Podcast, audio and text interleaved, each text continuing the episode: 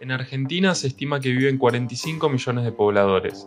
El derecho a la vivienda digna está garantizado en el artículo 14 bis de la Constitución Nacional. Sin embargo, son múltiples las expresiones de la violación de este derecho. El Registro Nacional de Barrios Populares indica que existen 923.583 familias que no tienen acceso a dos o más servicios básicos, ni tampoco tenencia segura sobre el suelo que habitan. Existen más de 9 millones de inquilinos en el país, de los cuales el 49% enfrenta problemas para pagar el alquiler de su vivienda. En Cava se registraron 7.251 personas sin techo y más de 500 cooperativas que enfrentan de manera colectiva la imposibilidad de acceso al suelo urbano y a la vivienda. A pesar de la presión que ejercen las empresas del sector inmobiliario por poner el interés económico por sobre la función social de la propiedad, son numerosos los actores que accionan públicamente por transformar esta realidad. Hoy vamos a conocer a Marta Andreoli, actual presidenta de la Copteva San Martín y 3 de febrero.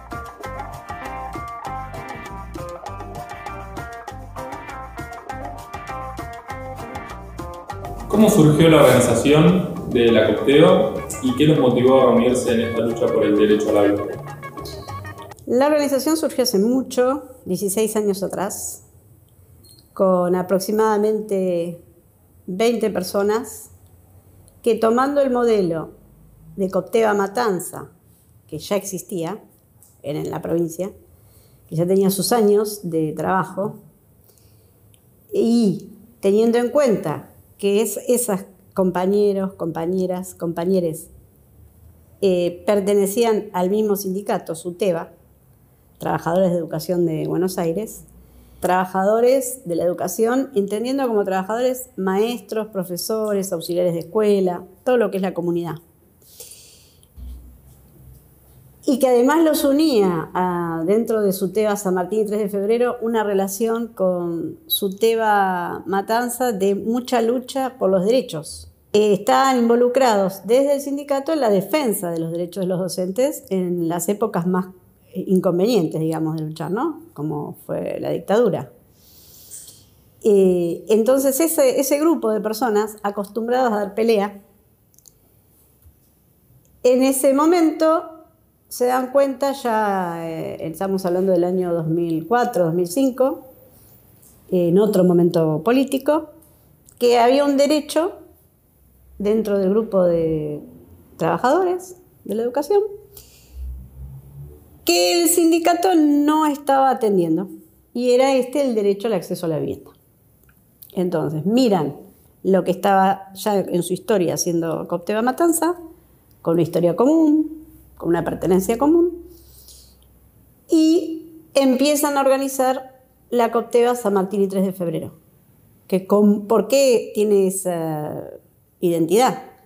Porque su Teba es San Martín y 3 de febrero. Entonces hay una identidad territorial por pertenencia eh, de trabajo, de, locación de laburo ¿no? en las escuelas. Nosotros todos, todos, todos los que conformamos Copteva, eh, tenemos pertenencia en escuelas. Eh, no, tenemos pertenencia al mismo barrio, sino que nos reconocemos a través de nuestro trabajo no de nuestro lugar donde estamos viviendo. Cuando las personas se asocian, ingresan, pueden hacer trabajo operativo o participar en las asambleas eh, y se van dando cuenta que lo que se está diciendo es lo más cercano a lo que sucede, bueno, se va generando más esa confianza. Igual es un trabajo arduo porque vivimos en una sociedad individualista, entonces eh, tenemos que fortalecer mucho hacia adentro y con los vínculos hacia afuera, este, esta posibilidad de hacer las cosas de otro lugar. ¿Qué acciones se están llevando adelante hoy en materia de hábitat y qué logros han tenido y dificultades se encuentran? Nosotros ya, desde, históricamente, ya entregamos 68 viviendas a, a 68 familias. Eh, con sus características diferenciadas, esas viviendas, a través del tiempo distintos proyectos, distinta materialidad, distinta espacialidad, distintos eh, tamaños de vivienda, que eso tiene que ver con la relación posibilidad de pago de cada asociado, asociado o asociade y posibilidades constructivas dentro de su grupo. Estamos construyendo 35 viviendas más y tenemos eh, un ingreso importante de nuevas, nuevos, nueves asociadas. Nos vemos entonces en un desafío mayor, porque aquellos que inauguraron la Copteva eran menos personas, por supuesto menos ingresos y a la vez una respuesta más acotada de construcción de viviendas. El desafío que vamos teniendo a medida que fuimos entregando viviendas y construyendo nuevas y teniendo nuevos proyectos, ahí en proyecto 22 más, es la demanda de los mismos trabajadores de educación que se acercan y se ingresan a Copteva, se suman a los planes, a los proyectos y nos demandan a nosotros dentro de la cooperativa y ellos mismos a una participación mayor en cuanto a hábitat dentro de los municipios. Dificultades hay muchas, porque es un lugar, las políticas del hábitat, muy complejo. No es un lugar de fácil acceso. Hay evidentemente un mercado muy poderoso que marca el ritmo de las construcciones en los distritos y será en toda la provincia y será en todas las ciudades, que forma una barrera importante para que nosotros desde un lugar diferenciado podamos acceder.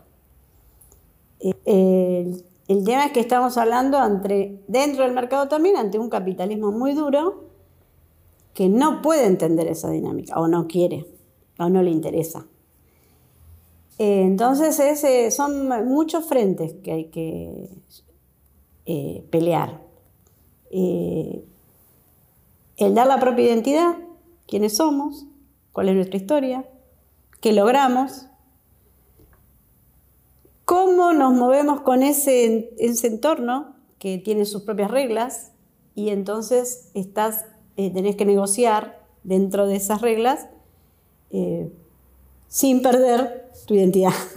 Hacernos cargo, responsabilizarnos con los frutos y con las, contras de, que estamos haciendo algo diferenciado.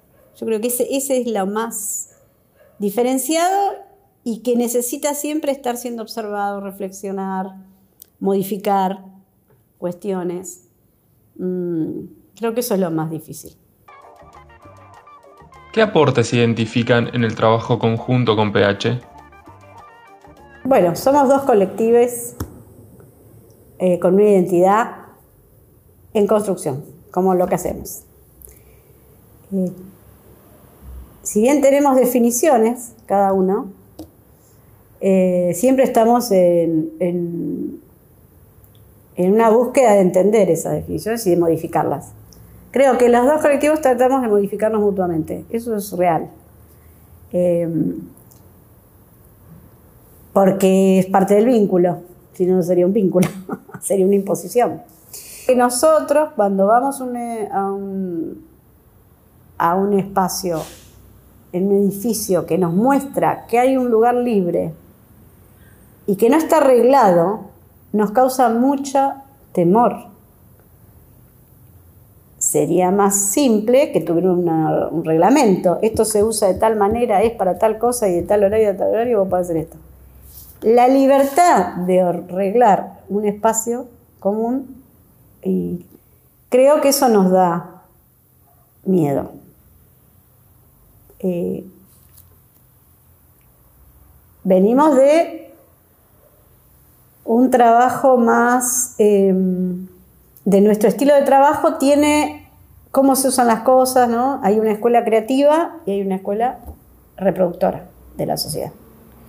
Y creo que lo que se ve allí, como en todos los edificios, no le vamos a dar la prioridad, o acá mismo, como organización, viene de eso. El choque o la interferencia que hay entre reproducir algo y te quedas tranquilo, que sabes que es así, o empezás a modificarlo y a crear. ¿Qué expectativas tienen como organización y cuáles son los próximos pasos que proyectan en materia de. Tenemos dos proyecciones eh, a mediano plazo, que son seis viviendas en San Martín, al lado de la sede, y 16 en Santos Lugares, sobre la calle Nicaragua. Eh, a un plazo un poquito más largo, alguna ante, ante todo, ante proyecto, también en santos lugares. Y búsqueda de, de, algún otro terreno para, para seguir dando respuesta. Y creo que hay un punto importante que es para nosotros eh, poder lograr a corto plazo ya algunos traslados de dominio de edificios anteriores. Eso es como un cierre interesante de, todo el proceso, ¿no? Poder ir logrando eso cumple con todo el ciclo de Coptega. A medida que vamos creciendo, evidentemente las demandas de nuevos asociados, las demandas de devenidas en la transformación de proyectos, eh, las demandas de los municipios con sus cambios de código urbanístico y eh, la cada vez mayor dificultad de acceso al suelo, porque al correrse la ciudad hacia, hacia este lado de la General Paz, eh, ya hay mucha tierra tomada, tomada por los capitalistas. así es que buscar mm, lotes, descubrir a los dueños que, lo, lo están vendiendo y no a una inmobiliaria, que después no te lo vende tampoco. Eso es como el camino eh, de, búsqueda. Y al mismo tiempo seguir dialogando con los municipios como... Eh, en ambos ahora somos entidades de bien público, que eso tenga un peso, que realmente sea un reconocimiento eh, al trabajo que se hace desde esta Copteva para las familias de educadores em, y que se pueda acceder a compras común de materiales, eh, algunas. Los ingresos nuestros son por, por capacidad de ahorro contra una, em, una economía dolarizada. Eh, que corre los signos de, cada gestión política.